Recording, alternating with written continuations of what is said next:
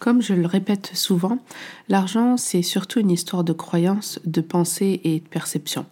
Aujourd'hui, j'avais envie de te parler à cœur ouvert d'un sujet très particulier qui me, qui me touche en tout cas et qui me tient à cœur et je pense que je pourrais en parler pendant des heures, c'est euh, de l'argent quand on est issu de l'immigration et qu'on a une double culture. Déjà, ce qu'on peut se dire, c'est que de manière générale, quand déjà euh, on est en France et qu'on a grandi en France avec euh, une certaine éducation et qu'on n'a pas forcément d'origine particulière, euh, en tout cas très très rapprochée, eh bien on a des croyances, des perceptions liées à tout notre entourage. Mais je pense sincèrement que lorsqu'on est issu de l'immigration, qu'on est une femme racisée, qu'on est une femme musulmane, on a encore des challenges encore plus grands qui, sont face à nous, en tout cas euh, du fait de notre identité particulière. Donc euh, c'est pour ça que j'ai voulu aujourd'hui te présenter euh, les challenges, en tout cas ceux que j'ai pu repérer, pour que tu puisses vraiment si ça te concerne en tout cas, te rendre compte de ce qui peut t'attendre, de ce que tu peux aussi rencontrer sur ton parcours, dans ton cheminement en tant qu'entrepreneur, en tant que femme, dans ton cheminement et ton assainissement de ta relation à l'argent. Parfois, quand on, est face à des challenges, on peut se dire, mais en fait, euh, qu'est-ce que j'ai? Moi, je, me trouve un peu bizarre. Euh, pourquoi j'y arrive pas? Pourquoi les autres y arrivent, etc. Et j'avais vraiment envie de, euh, te faire ce podcast pour que tu puisses te rendre compte que non, tu n'es pas seul, que concrètement, après avoir rencontré et coaché beaucoup de, de, femmes autour de moi au sujet de l'argent, en tout cas par rapport aux femmes racisées et musulmanes, je peux te garantir qu'il y a des points communs et des challenges communs, communs pardon, qu'on retrouve très très très souvent. Donc voilà, je voulais t'en faire part ici dans cet épisode que j'ai voulu appeler à cœur ouvert, argent et double culture. Rentrons donc dans le, avant de rentrer pardon dans le vif du sujet, ben, tout simplement pourquoi je peux t'en parler aujourd'hui, c'est parce que déjà euh, je suis moi-même euh, issue d'une double culture marocaine et, française. Donc euh, je m'étais présentée rapidement. Donc mes parents sont arrivés en France dans les années 70. Donc mon père est arrivé en France avec un contrat euh, spécifique pour travailler en France et s'est installé dans le nord de la France. Euh, voilà, donc ça c'est son histoire particulière. L'objectif, j'ai envie de dire, au départ je crois même que ma mère me disait que elle ne savait même pas ce que c'était que la France. Euh, dans les années 70, qu'elle s'est mariée avec mon père, qu'ils ont vécu quelques, quelques années, il me semble une année, pas plus. mon frère aîné est né au Maroc et puis ensuite mon père a eu cette opportunité pour, pour venir travailler en France. À l'époque, la France euh, envoyait en fait des, contrats pour, euh, pour des ouvriers, à la recherche d'ouvriers. Et euh, ma mère est arrivée en France en me disant, bah, moi je ne savais pas du tout ce que c'était que, la France. Mais leur objectif derrière, c'était vraiment, en tout cas de, dans l'espoir de bah, d'avoir une vie meilleure, tout simplement, avoir une meilleure qualité de vie, et puis, et puis construire quelque chose probablement de plus mais de plus solide, en tout cas matériellement parlant, euh, dans, ce pays qu'on appelle, la France. Je sais que mon père avait toujours pour objectif de finalement de travailler euh, quelques années, de travailler dur quelques années, et puis de pouvoir rentrer euh, au pays, voilà, avec un certain pécule chose qu'il n'a en réalité jamais, jamais fait. Il est, resté en France finalement et son projet ne s'est pas fait en tout cas de cette manière-là. Donc euh, ça, arrive en fait, j'enchaîne directement avec justement la première euh, croyance, en tout cas celle que, euh, j'avais moi-même vraiment pendant, très très très longtemps et que j'ai qui m'a qui a qui m'a gâché je pense beaucoup de beaucoup d'énergie, où j'ai gâché beaucoup d'énergie. Et j'ai toujours cru en fait que moi j'étais une, une, une, bête de, de, travail en fait. Hein. C'est vraiment ça, donc la notion travail. Donc en gros, le premier challenge, je pense, et la chose qu'on va confondre souvent, c'est euh, pour gagner de l'argent, il faut travailler très très très dur. Ce qu'on confond souvent, c'est il faut travailler dur pour réussir. On confond ça avec il faut travailler très dur pour avoir de l'argent. C'est la croyance en fait que j'avais pendant très très très longtemps. J'arrivais pas à faire la différence entre, entre ces deux points-là. Et donc, euh, pourquoi je te parle de ça? C'est-à-dire que forcément, alors quand on est salarié, ça c'est quelque chose dont on va pas forcément se rendre compte beaucoup. Euh, quoique euh, on, a un travail, on a une mission, etc. Puis à la fin de, à la fin de son du mois, on a tout simplement notre salaire. Donc ça, déjà, quand on est salarié, c'est vrai que la dynamique n'est pas euh, la même. En plus, j'ai envie de dire par essence, on travaille pour quelqu'un. lui, son objectif, forcément, c'est de de, que, notre, que le fait de vendre notre temps contre un salaire soit le plus efficace et rentable possible finalement on reste quand même euh, dans une entreprise euh, comment dire pas le pas un produit mais presque c'est-à-dire que c'est un moyen qui doit être rentable finalement si on est capable de faire euh, le travail de deux avec le même salaire, eh bien l'entreprise s'en porte encore mieux puisque de toute façon ça, ça va permettre une meilleure rentabilité. Donc ça c'est une première chose. Et en réalité quand on devient entrepreneur, la, dynamique, en fait, elle change complètement. C'est-à-dire que euh, on, doit aller chercher, entre guillemets, euh, bah, cet argent. Euh, et on se dit que comment je peux faire pour aller chercher cet argent. Et en plus, les sommes, nous, nos standards en termes de, revenus, le maximum, je pense, de, dans qu'on ait pu voir en tout cas ou que nos parents ont pu euh, gagner euh, de manière générale, hein, mais c'est difficilement plus que 1500, 2000 euros. Donc déjà en tant que et encore 1500 euros, j'ai envie de dire c'est un standard euh, pour des, des, emplois d'ouvriers qualifiés, etc. ou peu qualifiés. Donc déjà en termes de standard, nous notre référence ça reste 1500 euros, 2000 euros.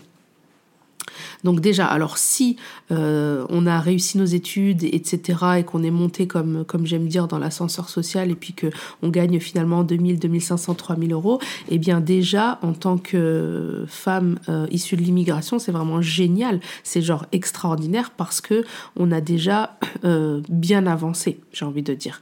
Et quand on est entrepreneur, la dynamique, comme je disais, elle change complètement parce que tout de suite, bah, les standards, c'est plus les mêmes. Déjà, tu réfléchis en termes de chiffre d'affaires et pas en termes de salaire. Et potentiellement, eh bien, tu ne passes plus 35 euh, heures semaine euh, au travail pour avoir 1500 ou 2000 euros, 2500 euros. Mais potentiellement, si tu es euh, dans l'accompagnement, etc., et que tu commences à avoir des clients, que tu es coach ou infopreneur, eh bien, tu vas facilement, je, mets des guillemets, on les voit pas, mais je mets des guillemets à facilement, tu vas facilement, en fait, atteindre ces 2000, 2000 euh, euros, 2500 euros. Parfois, si tu as un programme, un bon programme euh, d'accompagnement, que tu commences à avoir de l'expérience, etc., et eh bien les 2000 euros, tu, vas, tu pourras te rendre compte que tu vas les gagner avec un client en réalité. Et ce client-là, il te demande pas 35 x 4 dans ton mois en termes de gestion, puisque grâce à Internet, tu vas pouvoir automatiser des choses, etc. Donc déjà, la dynamique, en fait, euh, il faut remettre les choses un peu, ça donne le tournis, parce qu'il faut remettre les choses dans leur contexte. Finalement, tu peux te poser la question, mais moi, en fait, là, en gros, euh, ben, j'ai pas assez euh, travaillé dur. Et ça, je l'ai déjà entendu en appel. J'ai des, des clientes qui me disent, mais moi, cet argent-là, je sais même pas si je le mérite, parce que j'ai l'impression de ne pas avoir travaillé assez dur pour, euh, pour le percevoir. J'ai besoin de plus galérer, j'ai besoin de plus euh, trimer parce que c'est comme ça que je fonctionne. Mon horloge interne, en fait, elle est faite comme ça. Et du coup, ben, moi, là, je comprends pas qu'est-ce qui se passe. Il y a, il y a, un dilemme, euh, il y a un dilemme à l'intérieur de moi et ça, c'est quelque chose auquel il faut se préparer. C'est quelque chose de normal parce que tout ce qu'on a, c'est un, un, déconditionnement en fait de tout ce qu'on a appris et construit en tant que salarié et du fait de notre histoire particulière de la valeur travail. Voilà, la valeur travail en général, c'est la valeur, une grosse valeur qui est portée vraiment par euh, nos parents qui sont arrivés, euh, voilà, et qui ont voulu en France et qui ont de toute façon, eux c'est clair, hein, ils ont travaillé dur, ils ont trimé dur. Donc ça c'est quelque chose que nous, parfois on veut euh, valider, enfin c'est plus facile de le valider que de l'invalider. Donc euh, on se dit même parfois, ben, j'ai l'impression il me faut encore plus de souffrance. Euh, et, mais j'ai envie de dire, c'est bien parce que tu es dans ta zone de génie, donc dans le don et les talents que, que Dieu t'ont transmis, que tu que tu réussis en fait tout simplement à, à avoir cette impression de moins travailler pour euh, gagner en fait euh, cet argent-là, tout simplement. Et c'est important de vraiment se dire en tant que femme musulmane que c'est vraiment Allah qui va te transmettre ta, ta subsistance et lui qui te via cette activité et tes clients en fait sont tout simplement un moyen pour euh, c'est un moyen en fait pour que ta subsistance arrive à toi et non l'origine. Ça c'est vraiment important de se remettre en fait dans cette position de cette verticalité et, euh, dans, euh, dans la subsistance. Donc ça c'est hyper important de d'avoir en tête ça, travailler dur pour gagner de l'argent, c'est un challenge, en tout cas une croyance que moi j'ai vue euh, quasiment à 100% hein, et que, et que, et que j'ai, j'ai moi-même rencontré, travaillé dur pour gagner de l'argent parce que tous les standards que tu vas connaître, que tu as connus, pardon, eh bien, ils vont être invalidés finalement si tu fais du travail de qualité, si tu es quelqu'un de, mais ça, j'en ai aucun, j'ai pas de doute là-dessus. Si on fait du travail de qualité, si euh, on est un entrepreneur éthique et qu'on et qu'on est là pour euh, sur le long terme et qu'on veut transmettre euh, des choses, des choses, j'ai envie de dire de qualité, mais ça c'est vraiment la base hein, pour être de toute façon un entrepreneur ou une entrepreneur qui dure. Ça, j'ai aucun doute là-dessus. Euh, voilà, donc ça c'est vraiment hyper important de se dire ça. Ça, c'est le premier challenge. Le deuxième challenge, c'est la peur du manque. Donc, on entend souvent cette expression, la peur du manque. Euh, et on ne sait pas toujours euh, qu'est-ce que ça veut dire et comment ça peut fonctionner. Moi, de ce que j'ai vu, la peur du manque, c'est faut complètement le décorréler en tout cas de la somme d'argent que tu peux avoir sur ton compte bancaire.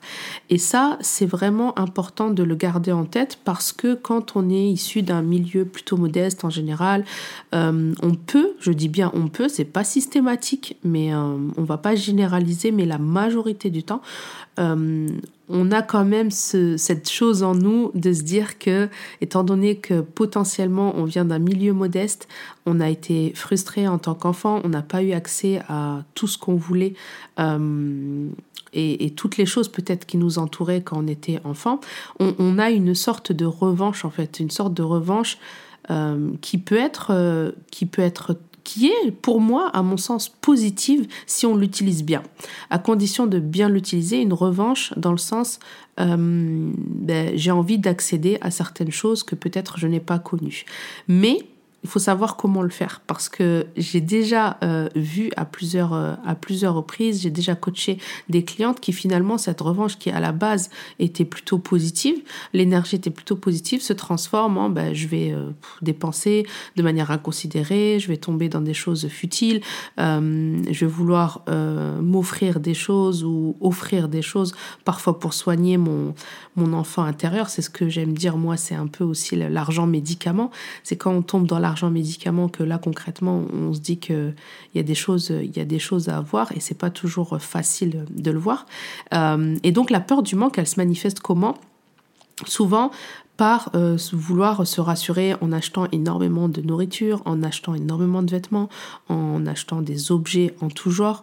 Euh, et ça, c'est vrai que c'est très, c'est très, comment dire, euh, représentatif dans les familles. Alors il y a une étude, je ne sais plus la source, il faudrait que je la retrouve, mais j'avais lu que euh, concrètement le niveau d'équipement, par exemple high-tech des foyers, euh, des foyers français, en fait, était plus, en fait, on vient d'un milieu modeste, et plus, en fait, notre niveau d'équipement high-tech est élevé. Et, ça, ça commence très jeune, en fait, chez, les enfants. Donc, euh, on se rend bien compte euh, que concrètement, il y a quelque chose de pas... De pas clair en tout cas et de pas sain toujours. Euh, je dis pas que c'est parce que on vient d'un milieu modeste on peut pas acheter euh, euh, des choses high tech, mais en tout cas il y a quelque chose à bien se remettre au clair et de toujours se poser la question pourquoi je veux acheter cet objet, pourquoi j'en ai besoin, etc. Donc la peur du manque c'est quelque chose auquel il faut vraiment en tout cas, il faut avoir conscience de ça, que ça se manifeste pas toujours par j'ai pas envie de dépenser, mais bien le contraire en général. J'ai peur de manquer, donc parfois je veux aussi ben, me rassurer en ayant, en voyant euh, beaucoup de nourriture, en voyant beaucoup de vêtements et en voyant euh, beaucoup d'objets en, tout genre. Il y a une relation à l'argent qui est intéressante, qui est euh, dans le, on, on le verra peut-être dans un, dans un prochain épisode, qui est le, dans le profil du contrôlant. en principe, quand on entend contrôlant, on se dit que ben, en réalité euh, le contrôlant, c'est quelqu'un qui va vouloir garder l'argent, qui va vouloir pas le dépenser, etc. Et en fait, dans les sous-catégories, il y a le dépensier. En fait, on dépense aussi en essayant de garder le contrôle sur sa situation qui en réalité euh, produit l'effet euh, l'effet inverse. Donc ça c'est important de se dire que quand on vient d'un milieu modeste, on a souvent cette, euh, bah, peur du manque qui est ancrée et qui se manifeste pas toujours en tout cas de, de, la, bonne, de la bonne manière. Donc vraiment en avoir, en avoir conscience. Le troisième point, c'est confondre humilité et pauvreté. Qu'est-ce que ça veut dire confondre humilité et pauvreté? Ça veut dire que on se sent souvent coupable, on peut se sentir coupable de vouloir davantage d'argent parce que derrière la, croyance derrière c'est que l'argent ben pas forcément l'argent c'est mal, ça va même un peu plus loin, mais vouloir plus d'argent c'est mal. Parce que potentiellement derrière, ce qui est sous-jacent à ça, c'est que ça veut peut-être dire que je suis quelqu'un d'ingrat, que je ne suis pas reconnaissant, que je ne me contente pas de ce que j'ai, etc. Et ce que je dis souvent, c'est que c'est pas parce que on veut plus alors, ce qui va être intéressant, c'est de savoir surtout pourquoi on veut plus, parce que si on ne sait pas pourquoi on veut plus, ça n'a pas d'intérêt. Mais euh, pourquoi on veut plus, et c'est pas parce qu'on veut plus qu'on n'est pas reconnaissant ou dans la gratitude par rapport à ce qu'on a.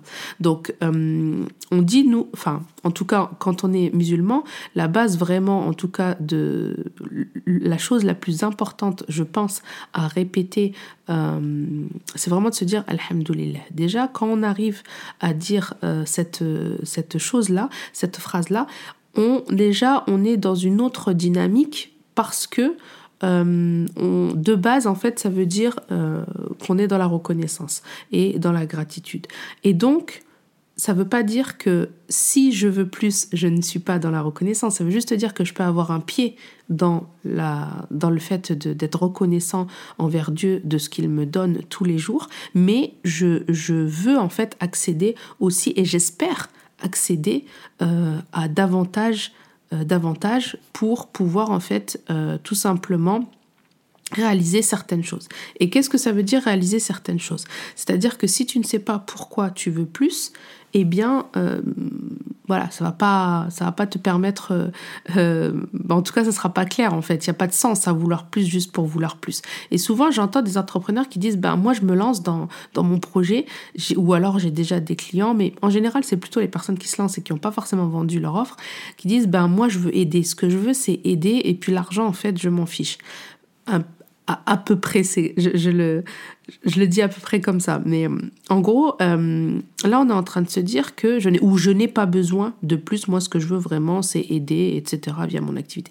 Mais ce qu'on oublie, c'est que si on veut vraiment aider, vraiment, vraiment aider, et si on ne pense pas qu'à soi, finalement, parce que là, en fait, on se recentre. Quand on dit ben, j'ai pas besoin de l'argent ou je veux pas de l'argent, là, on pense encore une fois, on pense qu'à soi. Mais si toi aujourd'hui tu n'as pas besoin d'argent, il y a d'autres personnes en fait que tu peux aider avec cet argent. Et aider avec son temps, c'est quelque chose déjà d'extraordinaire. Mais quand on peut aider euh, avec euh, son argent et si on se considère que l'argent qu'on a déjà aujourd'hui est bien euh, nous suffit, eh bien, si tu en as encore plus demain, ben, tant mieux. Ça veut dire que tu vas pouvoir en fait aider encore plus de monde.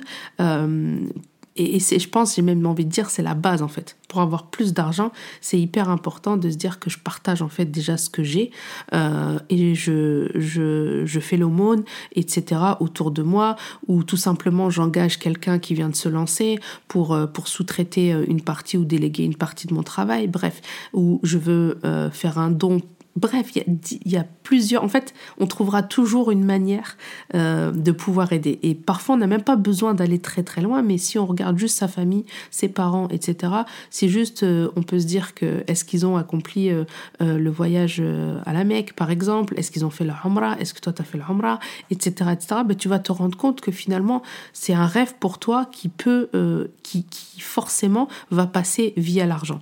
Donc, c'est important de se dire que je peux je, dois même, je, pense que je dois même être quelqu'un d'humble, mais ça ne veut pas dire que l'humilité, en fait, va se transformer en pauvreté ou est synonyme de pauvreté. Ce sont vraiment deux choses euh, différentes. Et comme on dit, la main qui donne, la main qui donne, en fait, euh, la main haute qui donne, eh bien, en réalité, elle est plus, euh, elle a plus de valeur que la main, en fait, qui est, qui est en dessous et qui prend.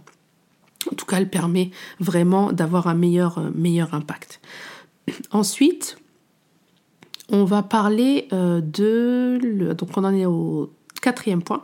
Donc euh, le challenge, un autre challenge aussi inconscient, celui-là, c'est la loyauté envers son milieu d'origine.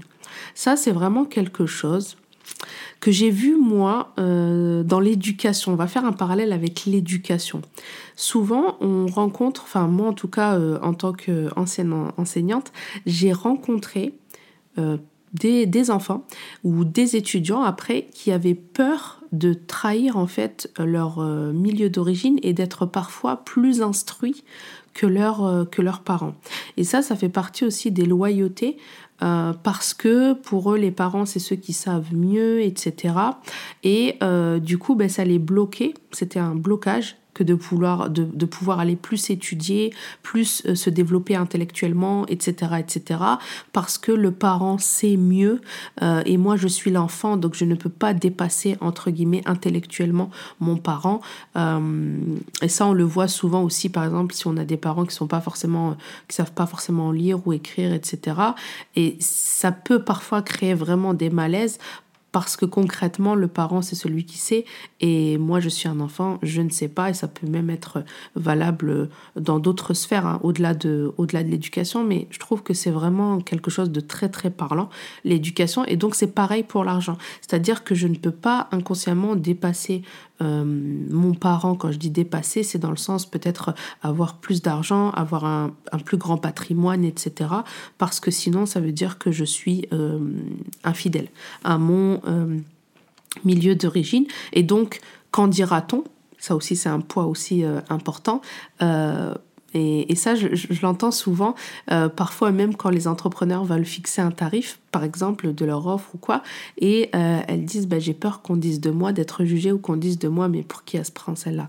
Euh, Je le dis un peu comme ça, mais euh, de manière familière, mais ça c'est vraiment quelque chose qu'on entend souvent. Et ben c'est un peu pareil. Elle a eu plus d'argent, elle a gagné plus d'argent, donc qu'est-ce qu'on va dire en fait sur moi?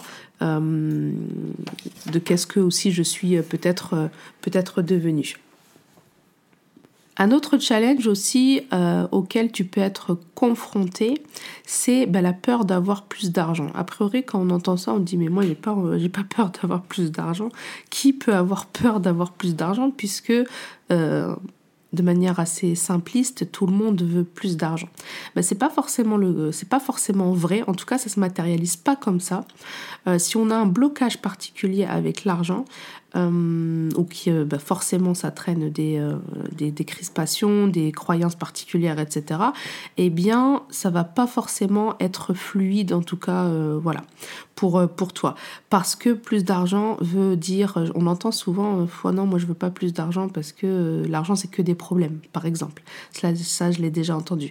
Ou, ou souvent, l'argent c'est beaucoup de responsabilités. Du coup, j'ai peur de pas être assez responsable et je m'auto-sabote et donc je fais tout pour pas vendre ce que j'ai à vendre ou parce que je crois que vouloir plus d'argent, ben, c'est mal. Donc voilà, tout ce qui tourne autour vraiment des peurs euh, d'avoir plus d'argent parce que ça sera plus de responsabilité et que potentiellement je vais peut-être changer entre guillemets de statut dans ma famille, dans mon entourage, etc. Et que euh, eh bien c'est peut-être pas quelque chose auquel je suis préparée et auquel j'ai euh, tout simplement envie de ben, j'ai pas envie de, de, relever mes manches pour ce challenge là. Alors bien évidemment on se le dit pas comme ça. Hein. Ça c'est à, à force de discuter, de, de se questionner, etc. Et hum, souvent c'est quand on a quelqu'un en face de nous euh, qui nous questionne qu'on peut, qu'on peut réussir en fait tout simplement à mettre en lumière ces problématiques-là. Donc euh, ça c'est aussi un challenge important je pense. Euh, de manière générale et quand on vient aussi quand on a une double culture. Le challenge, le dernier, c'est l'avant-dernier challenge, pardon.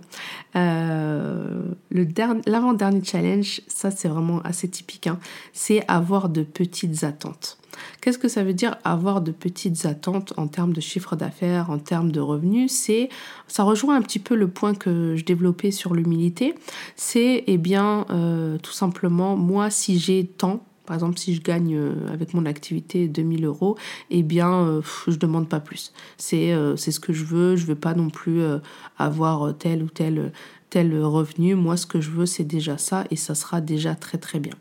En général, on peut faire le test, mais euh, en général, le montant qu'on va mettre avant, euh, ce euh, moi si j'ai tant, eh bien c'est souvent, même quasiment toujours, j'ai envie de dire, le montant sur lequel nous on est réglé. C'est-à-dire qu'on a tous à l'intérieur de nous une sorte d'horloge interne avec un montant de, revenus qu'on n'a jamais dépassé.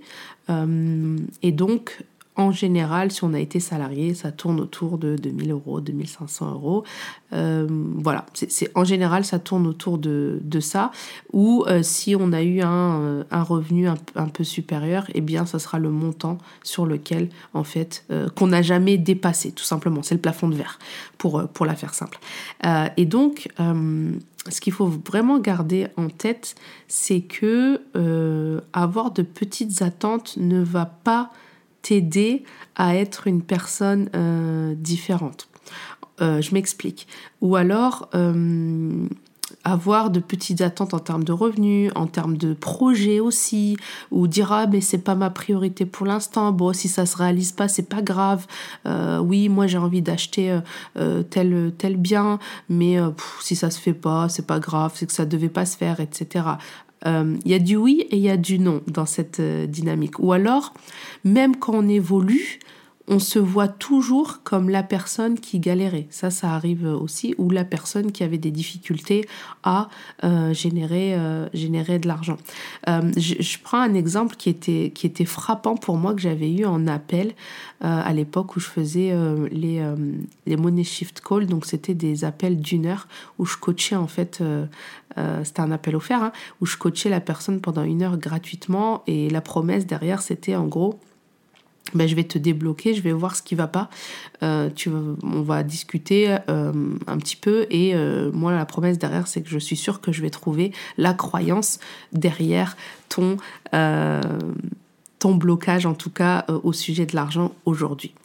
Et cette cette personne-là, elle était salariée, salariée elle voulait non, elle était euh, salariée et elle s'était lancée dans l'entrepreneuriat euh, immobilier.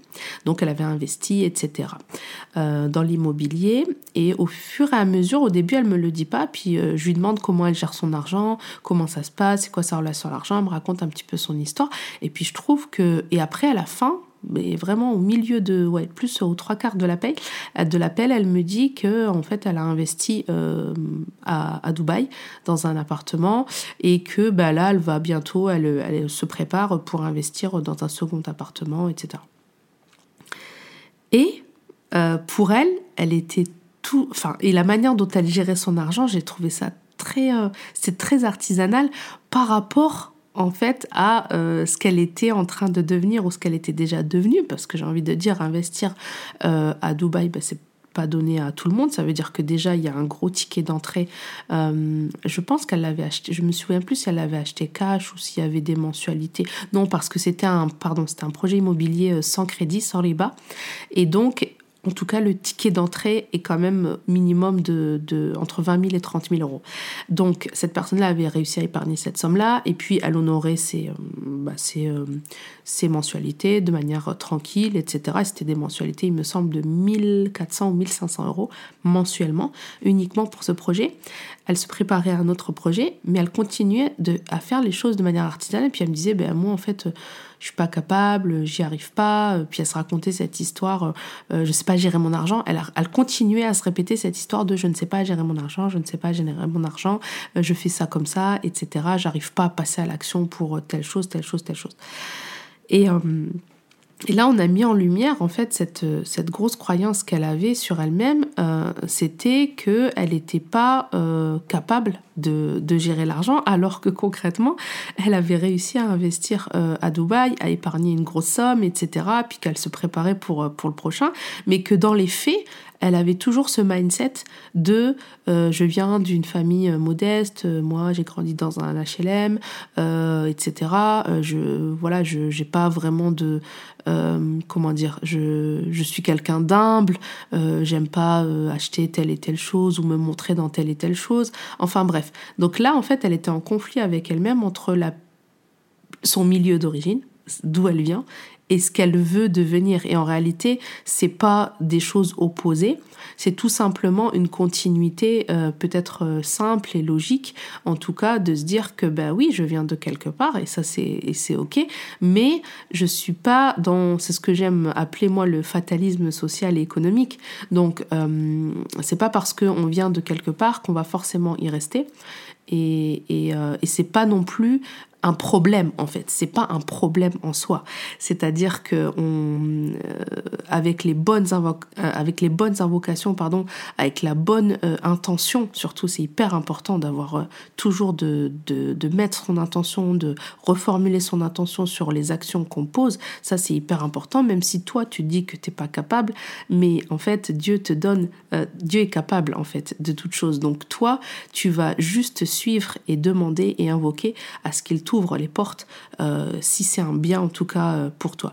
Donc c'est vraiment important de pas toujours se remettre tout sur le dos et euh, de voir grand euh, et de pouvoir se dire bah moi là aujourd'hui je suis pas capable. Oui, peut-être que tu pas capable, mais en tout cas si tu as une bonne intention, que tu renouvelles ton attention, il est fort possible en fait que tu sois accompagné euh, pour pour que ça soit pour que ça soit un bien en tout cas pour toi. Donc c'est vraiment important comme je disais en tant que femme racisée musulmane de bien comprendre que l'entrepreneuriat, ça reste le meilleur moyen pour toi euh, de travailler ta relation à l'argent parce que ça va te faire face à ces challenges-là. Alors n'importe quelle femme aussi, n'importe quel entrepreneur, mais je pense qu'il y a des choses particulières que toi tu vas euh, peut-être affronter que d'autres ne vont pas affronter et de te défaire en fait de tes croyances. Ça, c'est hyper important. Et comment on fait pour se défaire de ces croyances? Eh bien, déjà, c'est d'apprendre à les connaître, à les, euh, comment dire, à les euh, identifier. Quand on identifie ses croyances, sa croyance majeure autour de l'argent et puis euh, celles qui sont un peu périphériques, eh bien, déjà, c'est un énorme travail. En avoir conscience, toujours, c'est le début, en fait, vers, le, changement, vers l'évolution, si c'est ce que Dieu veut pour toi. Donc ça, c'est vraiment important d'avoir ça en tête euh, et de se dire que oui, je suis porteuse entre guillemets d'une histoire euh, d'une histoire particulière avec euh, forcément une conséquence sur ma relation à l'argent mais je suis pas une simple je suis autre chose en tout cas qu'une simple statistique. Moi c'est ce que j'aime dire. J'avais fait une story je sais plus quand qui a eu pas mal de succès où je disais je ne suis pas une simple statistique. J'ai pas envie d'aller confirmer des statistiques sur moi parce que si concrètement tu, tu, repenses deux minutes aux adultes moi en tout cas l'exercice, je l'ai fait, je l'ai imaginé. Et euh, si je repense en fait aux adultes, à mes profs que j'ai croisés, à mes amis d'enfance, etc., peut-être que j'ai pas avec lesquels j'ai plus forcément de contact, ou en tout cas des personnes qui ont croisé mon chemin quand j'étais euh, euh, adolescente, que j'étais dans mon collège de zone d'éducation prioritaire, etc. une amie à moi m'a dit il n'y a pas très longtemps que c'était le dernier collège de... Ça m'a fait rire sur le coup, mais le dernier collège en termes de classement, je crois, dans le département ou dans la région. Dans, la région.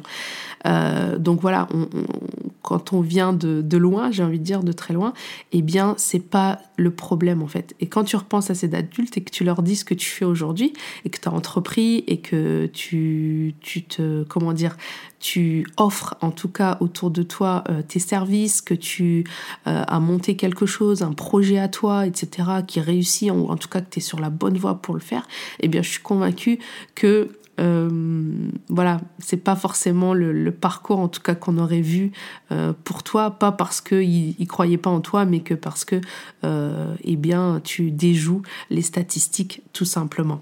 Donc ça c'est hyper important de, de, se dire ça. Et je pense que c'est une vraie fierté de se dire que oui, je suis pas une simple statistique et moi aussi je peux faire des choses et moi aussi je peux entreprendre. Et bien au contraire, en fait, mon milieu d'origine et d'où je viens et ma double culture aujourd'hui, moi je la vois vraiment comme une richesse, comme quelque chose de très très euh, précieux auquel je dois euh, faire attention, que je dois préserver. Et euh, peut-être que ce que je voyais avant comme un handicap dans le salariat Aujourd'hui, pour moi, dans l'entrepreneuriat, ça reste vraiment une force, euh, tout simplement parce que, pour toutes les raisons en fait que j'ai évoquées, et euh, ça, ça, ça nous donne vraiment un élan et un souffle particulier euh, qu'on n'aurait peut-être pas pu exprimer, en tout cas dans, dans, le, dans le salariat. Euh, voilà, donc c'est vraiment pour le petit mot de la fin, c'est ce que, c'est ce que je te disais, c'est en transformant donc ta relation à l'argent, en tout cas c'est une conviction pour moi, que tu feras de toi non plus une exception, mais la règle générale. J'espère que cet épisode à cœur ouvert t'aura plu. Euh, j'ai quasiment pas préparé cet épisode, j'avais quelques petites notes, mais euh, encore une fois, il a duré 35 minutes, mais c'est vraiment un sujet qui me tient. Donc voilà, je termine cet épisode euh, sur ça, soit la règle générale et non l'exception.